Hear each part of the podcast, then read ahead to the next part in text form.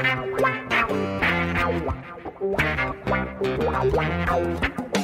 dois na barreira, correu, o rei atirou. Gol! O cara marcação, sambou pra lá, sambou pra cá, botou na frente a. Olha o Santos chegando a chance de mais um gol. Gol! Neymar pode bater de primeira.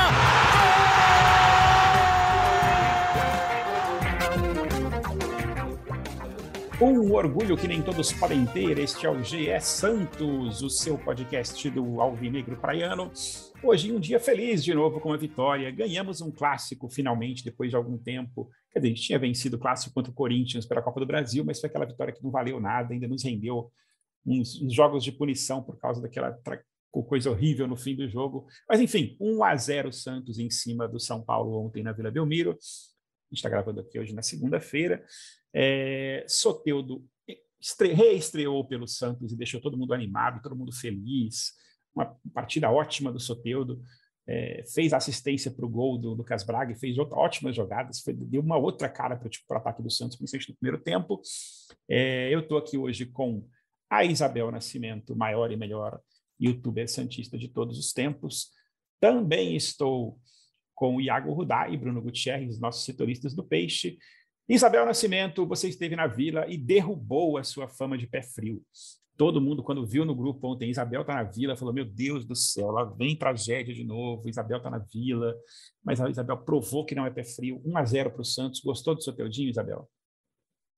Bom dia, boa tarde, boa noite. Amarelo, Amarelo gostou? Amarelo. Juntei...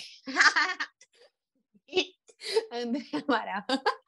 Ai, perdão, galera. Mas, bom, Amarelo, Iago e, e Gutierrez aqui também. É, nossa, eu, assim, de fato, né? Ontem eu estava novamente na Vila e esse ano não estou indo em bons jogos, né? Acabei indo Fluminense, Inter e, e Flamengo, né? Três jogos aí, dois empates e, um, e uma derrota. Fui no Ceará também, que foi outro empate. Se eu não me engano, a única vitória que eu tinha visto na Vila Belmiro esse ano, tinha, acho que foi os 3 a 0 contra o Curitiba, até porque a vitória contra o Tátira também, que eu fui, não conta, né?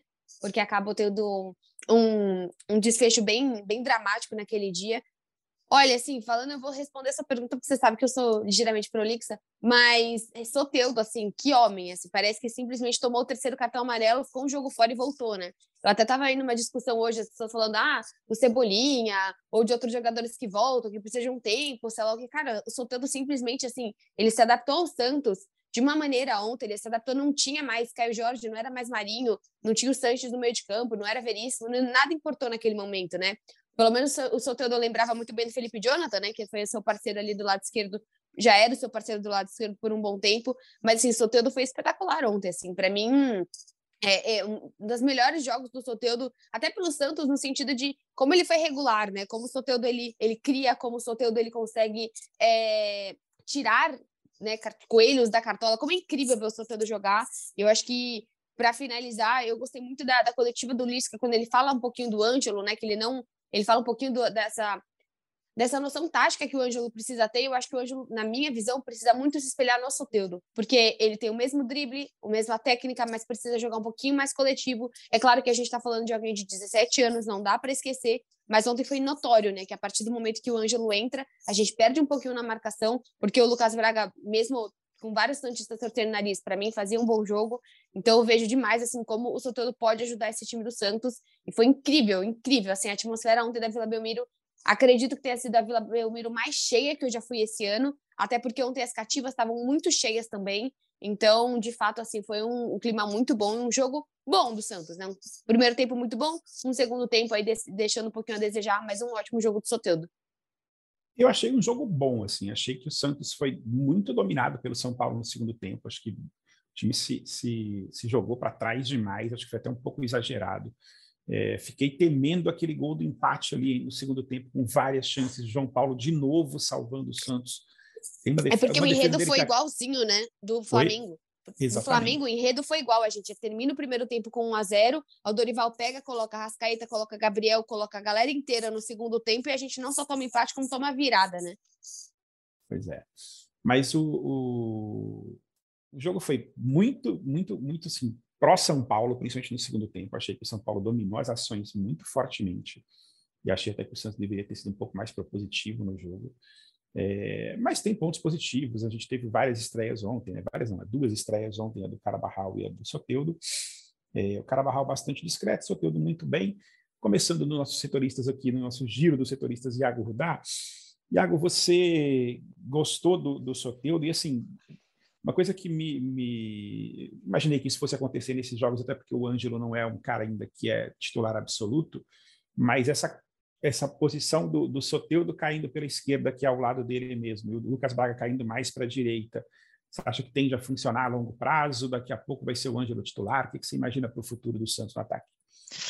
Fala Amaral, fala Bel. Aliás, começar minha participação parabenizando a Isabel por ter é, conquistado a primeira vitória é, pelo peixe lá na vila. Tava com.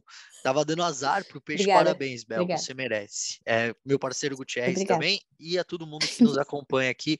É, vamos lá, Amaral. É, eu, para ser sincero, eu fiquei surpreso. Eu tava esperando que o Lisca montasse o time com Lucas Barbosa pela direita, não com Lucas Braga. E eu acho que a, a decisão dele foi acertada, né? É, o Soteudo com o pé invertido, o Lucas Braga dando profundidade pelo, pelo lado direito. É, eu, e assim, apesar do Ângelo ser um jogador com muito mais potencial do que o, o, Lucas, eu acho que o Ângelo é um cara que, que, quando ele pegar essa noção tática aí que o Lisca falou e que a Bel é, reforçou, ele vai ser o titular do Santos. Mas até ele conseguir isso daí vai levar algum tempo. Então eu imagino que o time, o ataque do Santos daqui até o fim do Brasileirão seja esse mesmo, com o Soteudo jogando na esquerda e sendo é, o grande criador do Santos nas jogadas de ataque, que foi o que ele fez ontem, jogou muita bola.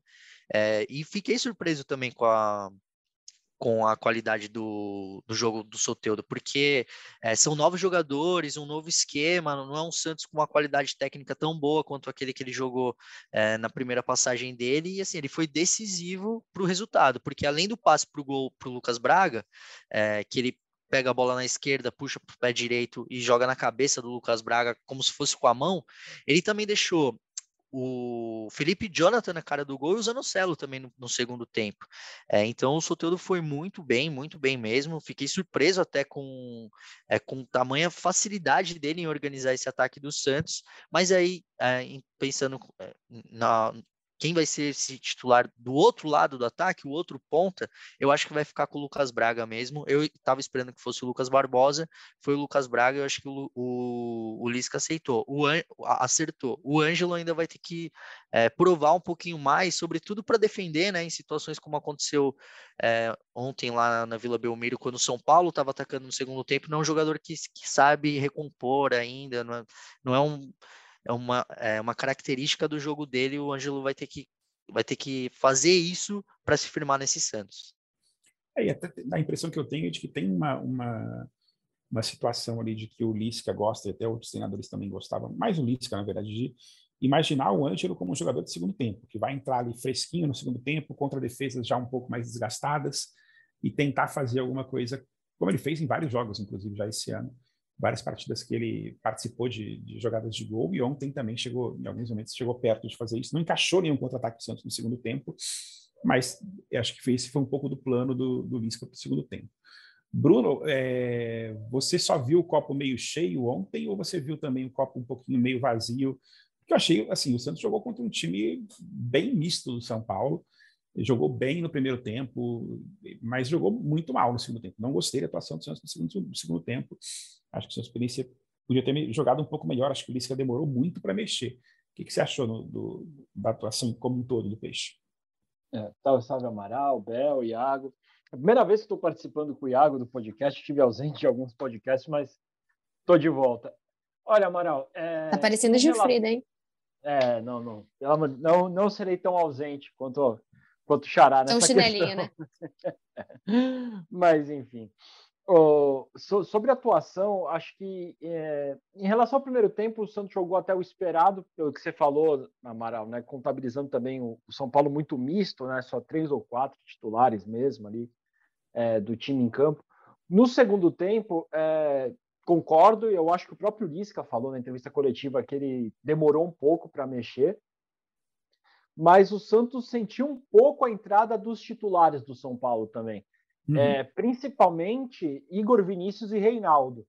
é, entraram os dois jogadores titulares e que jogam aberto pelas pontas no meio de campo de São Paulo. E ali se criou uma dificuldade com os jogadores do Santos que não apoiavam tanto os laterais na marcação. É, eu vi o, o Ângelo sofreu muita cobrança nesse sentido, né, de ajudar o, o Matson a segurar ali a, a, ponta esquerda do São Paulo, né, principalmente com, com o Reinaldo caindo por ali. E, na, e no lado direito do São Paulo, o Soteudo saía muito para dar o combate, e nisso o Igor Vinícius abria, ficava sozinho na ponta direita do ataque do São Paulo, e daí vinha o Felipe Jonathan tentar fazer essa cobertura em cima do Igor Vinícius e abria outro espaço com a penetração de um Nicão, por exemplo. E isso o Santos acabou dando um pouco mais de espaço para o São Paulo poder chegar perto da área do Santos. São Paulo não entrou com a bola dentro da área, foram muitas jogadas aéreas, né, muitos chutes de fora da área, mas de qualquer forma, João Paulo trabalhou da mesma forma como a gente viu outras vezes, saiu de novo como um dos melhores da partida, se não o melhor, né, dividindo o prêmio com o Soteudo, porque realmente, se não fosse o João Paulo no segundo tempo, o Santos poderia ter saído com um resultado adverso. Mas é questão de trabalho, né, Amaral? É questão desse entrosamento com esses jogadores novos chegando. O Carabarral fez uma estreia um pouco tímida, né? É, lógico que entrou com uma grande expectativa dele ser o maestro, de ele ser o cara que vai dar mais criatividade e tudo mais, mas ainda passa por essa questão de adaptação. Ele chegou uma semana de treinos já virou titular. É, eu vi o Lisca tentando adaptar o time um pouco no meio campo, justamente para facilitar um pouco a vida do Carabarral. O Carabarral chegou falando que gosta de jogar por dentro pela esquerda e ele e o Lisca escala o Carabarral exatamente nessa função, desloca o Zanocelo para o lado direito, né, nesse trio de meio de campo do Santos, com o Fernandes ficando um pouco atrás. É uma nova função também que o Zanocelo precisa desempenhar com o Lucas Braga tendo que se adaptar ao lado direito também, então foram várias adaptações. acho que nesse sentido também a gente precisa dar uma colher de chá é, para esse Santos que sofreu, principalmente no segundo tempo, por causa disso. É, o Santos ainda está se adaptando muito ao estilo do Lisca e se adaptando dentro de campo também, né? Essas movimentações que o técnico é, busca fazer. Eu, eu acredito, assim como o próprio Lisca falou, que o Lisca deveria ter apostado até nos, nos três zagueiros um pouco antes para sofrer menos. Porque quando ele coloca o Luiz Felipe, ele dá uma segurança defensiva maior, libera o Felipe Jonathan e o Madison para atuar como ala e tira um pouco da obrigação do Soteudo e do Ângelo ficar acompanhando é, lateral para marcação, né? Acaba ficando zagueiros, mais os alas, e ali você tem os volantes, né? Você tinha o Rodrigo Fernandes, depois o Camacho, os Zanocelo, enfim, poderiam ajudar nessa função. Conforme o Santos fosse se adaptando e tendo mais é, consolidado, né? É, esse, essas mudanças, esses estilos de jogo, essas mutações né, é, de táticas né, durante a partida, eu acredito que vai melhorar também o desempenho. O Santos passe a sofrer menos durante as partidas. É, mas tem sido uma constante e isso não é só, só do Lisca, isso já era com Carilli, já era com Bustos, que o Santos muitas vezes faz um gol e acaba recuando demais e permite realmente esse adversário crescer na partida, como a gente viu no segundo tempo de ontem contra o São Paulo. É verdade. Agora, eu queria, eu queria ouvir a opinião também da Bel e do Iago sobre o Carabarral também conhecido agora como Gabi C. Não sei se vocês repararam ontem na camisa dele, mas a camisa dele, o nome dele na camisa era Gabi C. Não é Carbarral? Poxa, Oi? o Glisca chamou ele de Carbarral Ai, a coletiva toda. Ele pois é. confundiu é. um pouquinho os times. Mas, enfim, Gabi C é, estreou ontem e, assim, é, primeiro que eu acho que tem uma, uma questão de expectativa versus realidade ali, né? Porque estão apostando demais nele como sendo o maestro do time. Eu não sei se exatamente a função dele vai ser essa. É, mas de qualquer forma, eu já vi gente, muita gente cornetando bastante. Ah, pô, esse cara aí tem 30 anos, um bonde, não sei o quê. Eu não sei se é bem aí, também por aí, não. Acho que tem que dar um tempinho para ele se adaptar até à própria função que o que o que o Lisca vai querer dele, certo, Thiago? Concordo, concordo, Amaral. É, o, o Carabarral veio do Argentino Júnior, né, fazendo essa jogando aberto pela, pela esquerda, sendo o homem da bola parada lá no clube de Buenos Aires e foi uh, o que ele tentou fazer aqui uh, nessa estreia dele pelo Santos. Eu vou dizer que assim não vi com bons olhos a estreia do Carabarral, acho que ele não foi bem. É, talvez sem a bola, taticamente, ele, ele exerceu uma função importante, sobretudo no segundo tempo, quando o Rogério Ceni é, utilizou muito as laterais do campo para atacar o Santos. Acho que o Carabarral fez bem essa contenção, mas com a bola nos pés, ele não conseguiu desempenhar bem. Pelo menos foi assim que eu vi é, a estreia dele pelo Santos. Mas também, é, sejamos francos, ele teve uma semana de treinos ali, quatro, cinco dias de treinamento.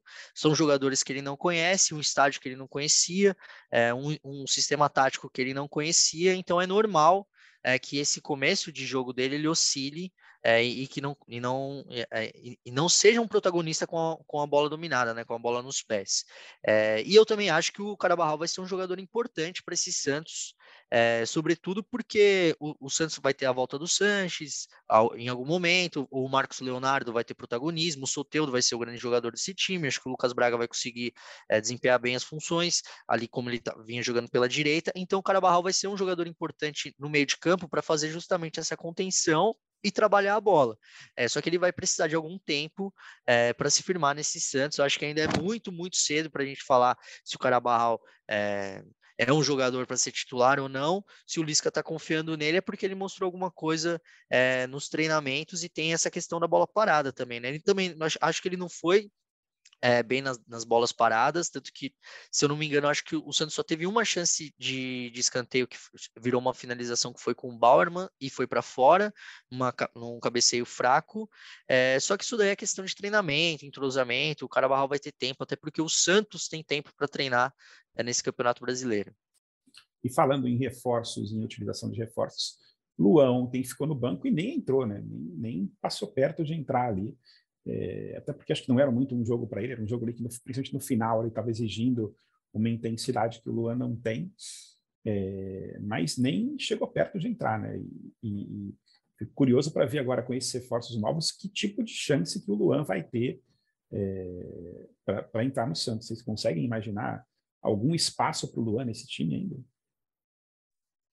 Olha, eu acho que depende muito do Lua que a gente vai entender, que a gente vai ver nesse Santos, né? Ontem o Lisca comentou, falou que, por exemplo, ele perguntou pro Soteldo, o Soteldo falou, né, vou entrar, tô bem, é, até comentaram do Luan, ele falou, poxa, uma coisa é o Soteldo e o Carabarral que estavam jogando agora, né? Agora o Luan estava um ano e meio parado. Eu acho que tem espaço sim, Amaral. Tanto que ontem você viu um Santos totalmente jogando, tentando essa ligação direta, né? Saindo do João Paulo, indo direto para os atacantes ou tentando pelas laterais. Não foi um Santos que criou de forma alguma pelo meio de campo. Então, se você tiver qualquer tipo de jogador que entre no meio de campo e consiga ajudar nessa criação, o Luan tem espaço nesse time. Ontem, vocês estão comentando do cara Barral, eu também acho. Acho que ele foi super discreto, mas também, né, o primeiro jogo do cara, mas ao mesmo tempo entra o Lucas Barbosa também não consegue criar. O jogador que melhor criou nos últimos tempos, né, nos últimos, sei lá, dois meses, nesse meio de campo do Santos, foi o próprio Sanches, que daí na última partida dele realmente foi muito abaixo. Mas o Sanches estava ajudando, ou naquele gol que você teve uma, um lançamento do, do Fernandes,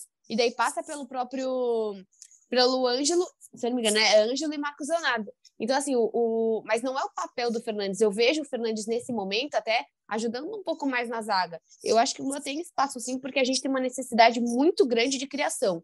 Dependendo desse Luan, de como ele chegar, ele não vai ser um cara que ajuda na marcação. Só que é o que a gente viu ontem. Ontem a gente colocou, foram três alterações, né? se tivesse sido Lua, por exemplo, você teria entrada do Luan, do Ângelo e do Lucas Braga. No mesmo momento, por exemplo, que o São Paulo vem com seus melhores jogadores, o Santos ia ficar totalmente exposto, porque o Ângelo não marca como. Desculpa, eu falei Braga, né? Eu quis dizer Barbosa. Seria, por exemplo, ontem, a entrada do Ângelo, se fosse o Ângelo, Barbosa e o Lua, por exemplo. Você teria entrada de três jogadores que não ajudariam muito na marcação. Você tem o Santos muito mais exposto, o Rodrigo Fernandes muito mais, é, com muito mais trabalho para fazer resumindo, assim, eu acho que tem espaço para o Luan, porque a gente tem uma deficiência muito grande no meio de campo da criação do Santos. Fala, Bruno, você queria falar? Não, eu, eu, concordo muito com o que o Abel falou, acho que tem espaço sim é, para o Luan. O Barbosa, aliás, entrou um pouco perdido na questão da marcação. Ele tentou também ajudar muito o lado esquerdo ali, com, com o Soteudo e o Felipe Jonta na marcação, mas eu via que ele estava meio que marcando a bola e ele corria para um lado, corria para o outro. E o São Paulo, nessa troca de passes rápidos, acabava sempre sobrando alguém livre e o Barbosa um pouco é, avoado ali na, na, questão da marcação, além de acabar também no ataque um, perdendo um gol sem goleiro, né? poderia dar uma tranquilidade maior. Mas eu acredito que, por exemplo, durante a movimentação do jogo, você pode é, recuar o Carabarral para a função do Zanocelo e colocar o Luan, é, por exemplo, aí de meio, ou trocar mesmo o próprio Carabarral pelo Luan. É, talvez a gente veja o Sanches também voltando nessa função e também ter essa movimentação, assim como o Luan substituiu o Sanches contra o América Mineiro. O que eu gostaria de ter visto o Lisca fazer, e talvez poderia ter dado um, uma sobrevida na, na questão do contra-ataque Santista e ajudar muito o Soteudo, seria a entrada do Lucas Pires, e aí eu até tiraria o Zanocelo e colocaria o Felipe Jonathan no meio campo e o Lucas Pires de lateral para ter essa, essa, Felipe Jonathan que estava bem ontem, né? Isso, foi, por isso mesmo, até, até colocaria ele no lugar do Zanocelo, para dar uma, uma, uma, qualidade na saída pela esquerda, e o Lucas Pires de lateral, para o Lucas Pires realmente fazer esse apoio junto com o Soteldo, que a gente sabe. É bem interessante é um esse pensamento. Porque o, o, o, o, Jonathan já jogou algumas vezes de meio de campo, ele é bem, né? É interessante pensar assim. Não sei se o, o Lisca consegue enxergar o Jonathan no meio de campo. Eu não sei se ele tem receio de ele estar tá jogando com os dois laterais esquerdos ao mesmo tempo, porque se você lesiona os dois, ou se você, por exemplo, tem a suspensão de um e o outro tá lesionado, você fica 100% sem a função, né? Eu não sei se ele tem esse medo de você colocar os dois na ativa e depois você poder ficar sem ninguém. Mas é um Felipe Jonathan que já jogou bem no meio de campo, sim, é verdade. Sim até, até com Carilha no passado. O, o Lisca, quando chegou, ele até é, ventilou essa possibilidade de poder jogar com os dois juntos. Eu acho que ontem, por exemplo, com, o São Paulo bem agudo, indo muito para cima, poderia ser uma válvula de escape para o Santos encaixar o contra-ataque e tentar matar a partida. Agora, é, das notícias de ontem do jogo, Marcos Leonardo tomou o terceiro amarelo, não vai jogar a próxima partida contra o Cuiabá no domingo que vem.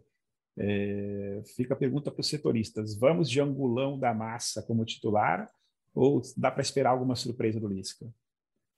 Ah, eu acredito que seja o Angulo. Não sei o que o Iago pensa, se tem chance para um Juan, por exemplo, mas eu acredito que deva ser o Angulo, até porque o Angulo substituiu o Marcos Leonardo né, contra Curitiba, contra Fortaleza, contra o América também ele chegou a entrar. Então eu acredito que vai de Angulo mesmo.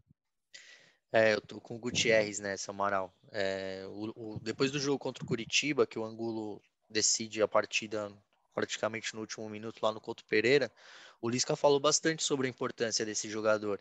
E aí, naquela semana, eu acompanhei um treino do, do Santos lá no CTRP Lé, um dos treinos que o Santos abriu para a imprensa, e o Lisca, assim, conversando muito com o Angulo, quando treino de finalização, quando o Angulo acertava, ele parabenizava muito ele, pedia para o pessoal dar uma força para ele. Então eu vejo que o Lisca tem a necessidade, por entender que o elenco do Santos é, precisa utilizar 100% eh, dos atletas que tem, o Lisca vê essa necessidade de colocar o Angulo, porque é um, é um jogador que vai ser importante, né? Como a gente vinha falando aqui em edições passadas do podcast, o Marcos Leonardo uma hora ele não ia não ia estar tá em campo, né? E vai acontecer agora no domingo contra o Cuiabá, então é, eu não imagino que o, que o Lisca vai jogar assim uma referência ali no ataque. É muito provável que o Angulo seja titular desse time, até porque o Lisca está tentando é, dar essa moral aí pro Angulo para ver se ele recupera o bom futebol dele no Santos. E, e, e merece também, né? O Angulo é muito criticado pela torcida, eu já critiquei ele bastante aqui, inclusive, no podcast também mas assim, várias vezes entrou com poucos minutos fez gol, enfim, tem uma média de, de gols até interessante, mesmo sendo pouquíssimo. E financeiramente, né, Amaral? Financeiramente a gente precisa que o Angulo entre. Seja porque a gente paga, até a reportagem, né, que falou que ah, a gente está pagando mais para o Angulo do que para o Soteudo. Seja pelo fato de financeiramente ele estar caro, a gente precisa mostrar alguma coisa desse jogador para que ele seja vendido, né? Para que ele consiga, para que o Santos consiga também é, qualquer negociação com ele. Eu acho que a gente olhando dessa, desse, dessa forma, até ontem o Lisca falou que o Juan era um bom goleiro, né, e tal, eu vejo o Juan um pouco fora da, das pretensões do Lisca nesse momento. Se tem um cara que chegou para ser centroavante, é, é, o próprio é o próprio Angulo. E além de tudo, além do ponto de Marcos Leonardo ser suspenso, também tem as questões de seleção, né? Acho que o Marcos Leonardo, infelizmente, é um cara que pode se ausentar muito. Inclusive, o, o Ângelo vai ficar fora de alguns jogos também, né? Porque o Ângelo foi convocado para aquela seleção sub alguma coisa, não tem isso também? Foi, é a seleção sub-20, né? Isso, isso. Ele perde os jogos contra Ceará e Goiás. Pelo menos ele poderá jogar no, no, no próximo jogo, né? Então a gente perde o, Marcos Leonardo no próximo e perde o Ângelo nos dois seguintes.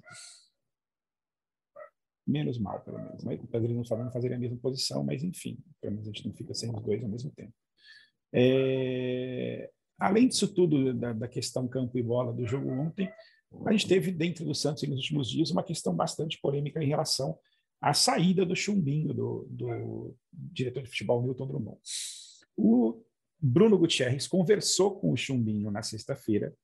É, e, enfim, acho que você pode contar um pouco de todo esse imbróglio que envolveu a saída dele e que terminou no, no, no presidente Andrés Rueda falando: agora o diretor de futebol sou eu, o executivo de futebol sou eu, não vai ter mais esse cargo, ele que vai ficar de interino de, de dirigente de, do, do, executivo de futebol até o final do ano. É, Bruno, como é que isso repercutiu dentro da, da vila e como é que, como é que o clima do, do Chumbinho quando você conversou com ele? É, Amaral, eu, eu vou começar pelo final. É, o Rueda é, é, estranho, né? Que o Rueda na campanha falava que não entendia de futebol, que não queria entender sobre futebol e colocaria pessoas que entendiam de futebol para cuidar do futebol. E agora ele que diz que não entende de futebol vai ser o responsável pelo futebol, pelo menos até o final da temporada, e a gente fica, ok, o Rueda entende não entende futebol, e essa é uma decisão sadia ou não para o clube, até para o próprio Rueda. A gente vai descobrir isso né, nos, nos, próximos dias, próximos meses, né, como vai se desenrolar essa questão, até porque o Santos tem que planejar no que vem. Mas em relação à saída do Chumbinho, é, eu vinha conversando com ele pela manhã, né, quando veio essa notícia, tudo, é, querendo saber mais ou menos né, o, que, o que ocorreu, que o presidente é, tinha justificado. Depois eu liguei para ele, ele me, atendeu muito rápido assim e, e falou bastante. É, ele criticou muito o presidente, deu para ver que ele está muito chateado, muito magoado pela forma como o presidente tratou a coisa. É, o presidente chamou ele na sala, disse que era a segunda denúncia em 30 dias de envolvimento de negociação é, de jogadores para o Santos, ou, jogadores oferecidos ao Santos, com intermediação do filho dele. É, pessoas que falavam: olha, estou é, oferecendo esse jogador tal para colocar no Santos, eu sou amigo do filho do, do Chumbinho, não sei o que lá, tudo para tentar uma entrada no Santos. É, e com essas duas denúncias, o presidente falou que houve uma quebra de confiança na, em, na relação entre os dois. A gente já via isso acontecendo nos bastidores, porque muitas negociações o próprio Rueda tomou à frente de tudo e a gente via o, o Newton mais como uma figura decorativa. É, quando ele não aparece na apresentação do Carabarral e do Soteudo e tem ali a justificativa que ele teria feito um exame de rotina e por isso ele não pode participar. Ficou meio estranho, né? Não não soou bem, né? A gente não sabe se era verdade ou se era só uma desculpa que o Santos estava dando para, para que o Newton não estivesse lá. Mas o Newton falou muito, falou que foi uma desculpa esdrúxula, falou que o presidente estava acreditando em, em, áudios que mandaram para ele, que o presidente tinha contratado ele, sabia da carreira dele que antes de ser contratado pelo Santos ele já havia informado o presidente que o filho dele era empresário de jogador, é, justamente para não ter esse conflito de interesses. O presidente sabia de toda a situação e ele acredita que foi um ataque direto ao caráter dele, à honra dele e por ter mexido também com a família, né? É, pela questão envolvendo o filho. E o Newton falou: se ele tivesse dito isso diretamente a mim como justificativa, eu até não ficaria tão magoado, mas o fato do presidente se, justificar desta maneira ao comitê de gestão, a pessoas que o Newton não tinha é, contato diretamente, que ele não conhecia, e daí você fala para os desconhecidos que, que houve isso, e o comitê referendou a decisão do Rueda, né, baseado no que o Rueda falou, ele ficou muito magoado é, com essa situação, porque expôs ele, expôs o caráter dele, pôs em dúvida a honra dele para pessoas desconhecidas e que ele não tinha um contato e que acabaram assinando ali, né, junto com o Rueda, a demissão dele. Ele ficou tão balançado ali com, com, essa, com essa situação toda que até pôs em dúvida a, a continuação da carreira dentro do futebol, né? Ele falou que foi algo que fugiu, está fugindo do, do, bom senso, que foi algo que mexeu muito com ele, que ele não sabia se ele continuaria é, dentro do futebol depois de, de, tudo que ocorreu, que ele iria pensar com calma, tudo mais, mas que nesse momento ele até estava pensando em realmente desistir de seguir é, dentro do futebol é, por essa por essa situação que, que envolveu o Santos. Mas ele falou, é, o, o Santos é a glória do futebol brasileiro, não é nada contra o Santos, é realmente uma mágoa em relação a, ao presidente Rueda e como o presidente conduziu é, essa situação. Ele até falou, né, também se defendeu em relação às negociações, falou que o Natan e o Carabarral, quem começou a negociação foi ele. Ele falou que o Natan, ele ligou para o Carlos Brasil, né, que é executivo do Vasco da Gama, para envolver até o Raniel na negociação, porque o Boa Vista deve uma grana para o Santos, o Santos deve para o Vasco, enfim, tem até ali a, o, o rolo de um clube devendo para o outro, e daí colocaria o Raniel dentro dessa negociação. O Carabarral, ele também falou que ele que começou a negociação, o presidente finalizou, mas a proposta foi nos moldes que o próprio Chumbinho tinha acertado com a Argentino Júnior, e que o Soteudo e o Luan foram negociações que chegaram diretamente ao Rueda e que não havia necessidade de mais alguém entrar é, dentro dessa negociação. Então, por isso, foi diretamente sentado com o presidente, mas que ele não queria ser pai é, da criança né, em relação a nenhuma contratação, o trabalho dele era fazer o Santos ter um elenco forte, um, um, grupo unido, um ambiente saudável, não só jogadores, comissão técnica, mas apoio, todos os funcionários que trabalham ali no dia a dia do clube. É, e ele falou que acredita que em 30 dias isso mudou no Santos e que tem algum dedo ali é, de Newton Drummond também, é, alguma responsabilidade nessa mudança de ambiente do Santos. Mas ficou realmente essa mágoa com o presidente Rueda pela forma como foram conduzidas as coisas. É verdade. É, bom, acho que a minha curiosidade maior em relação a esse caso, tirando essa polêmica toda da saída do, do Newton, é entender o que, que o Rueda vai querer para o último ano de mandato dele, que vai ser um ano fundamental. Ele algumas vezes já falou que não queria reeleição, mas vamos saber, vamos entender o que, que vai ser esse, esse ano que vem do Santos, que vai ser um ano bem, bem complicado por conta da, da, das questões políticas, mas que ele já também acenou várias vezes de que o Santos vai estar tá saindo do finalmente do, da corda no pescoço em relação a dinheiro, em relação à possibilidade de investimento em jogadores, e para isso seria importante ter um cara bacana e, e conhecedor do mercado nessa função, é, coisa que o Rueda ele mesmo admite que não é, né, Iago? Você ia falar também? É exato, Moral. Até é, abri o microfone aqui para falar, porque acho que a escolha e a definição de quando o Santos terá um novo executivo de futebol passa muito é, pela classificação do Santos nesse Campeonato Brasileiro. Se o Santos vai disputar a Copa Sul-Americana, se eventualmente o Santos consegue uma vaguinha ali de, de pré-Libertadores. É, o planejamento, o, o Rueda, a última vez que ele é, falou com a imprensa, ele disse que o Santos já pensa em 2023, por isso Soteudo, por isso Carabarral, por isso Luan, é, o Carabarral com contrato de quatro anos, o, o Natan com contrato até 2026. É, o Luan, apesar de ser uma aposta do Santos, como a gente já disse aqui, tem a possibilidade de renovação por mais um ano, ou seja, até o fim da gestão do Rueda. E o Soteudo é, foi uma oportunidade, por isso ele veio só até, com contrato até o meio do ano que vem, até o fim de julho do ano que vem. Mas o Santos, esse time do Santos que a gente começou a ver é, contra o São Paulo, já é um, uma criação de estrutura do Santos versão 2023. E aí a contratação de um executivo de futebol para definição do, do, de como o Santos vai atacar o mercado na próxima janela depende muito da, de como o Santos se classifica nesse Campeonato Brasileiro. Se joga uma Copa Sul-Americana, se joga uma, uma pré-Libertadores, eventualmente até uma, é uma vaga de Libertadores, eu acho bem provável, mas matematicamente o Santos tem, tem essa possibilidade. Então, até lá, o Rueda vai comandar o futebol do Santos. É, no dia a dia no CT, é bem provável que ele se mantenha trabalhando lá no CT Rei Pelé e não mais na Vila Belmiro, como ele já vem fazendo há algum tempo, muito por conta dessa situação.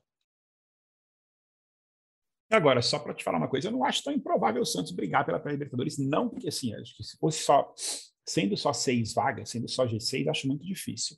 Mas imaginando que Palmeiras ou Flamengo, um dos dois deve ser campeão da Libertadores. São os favoritos ali para. Ou Atlético Paranaense tá, também, um dos três deve ser campeão da Libertadores e vai abrir uma, uma outra vaga. Imaginando que é, Flamengo, Corinthians ou Fluminense tem o São Paulo aí que, que, além dos três, um dos três deve ser campeão da Copa do Brasil, tem uma grande chance do G6 virar G8 e aí o Santos brigar pelo oitavo lugar, que é a posição que o Santos está hoje. Né? Então, assim, eu não acho que brigar pelo oitavo lugar seja algo impossível para o Santos, não. Ah, não, sim. Ó, oh, oh, Amaral, desculpa interromper, mas eu, eu quis dizer uma vaga direta na Libertadores. Ah, não, vaga direta é quase impossível. Uma vaga de pré-Libertadores eu acho muito provável para o Santos. Muito uhum. provável uhum. mesmo que o Santos pegue uma vaga é, de pré-Libertadores e aí, claro, considerando que esse G6 vire um G8. Sim. Aí, mesmo assim, né, sendo, sendo um G8, também vão ter um mercado diferente esse ano, né? Porque o brasileiro termina no meio de novembro, a gente vai ter ali quase dois meses para começarem as competições oficiais até, até janeiro, né? vai ter a Copa do Mundo, mais as férias, mais, enfim, pré-temporada, e, e, o Paulistão só vai começar lá para o dia 25 de janeiro. Então, não tem data oficial ainda feita pela CBF, mas a gente imagina que seja isso. Então, até existe uma, uma janela de mercado, uma janela de organização do time interessante para o ano que vem.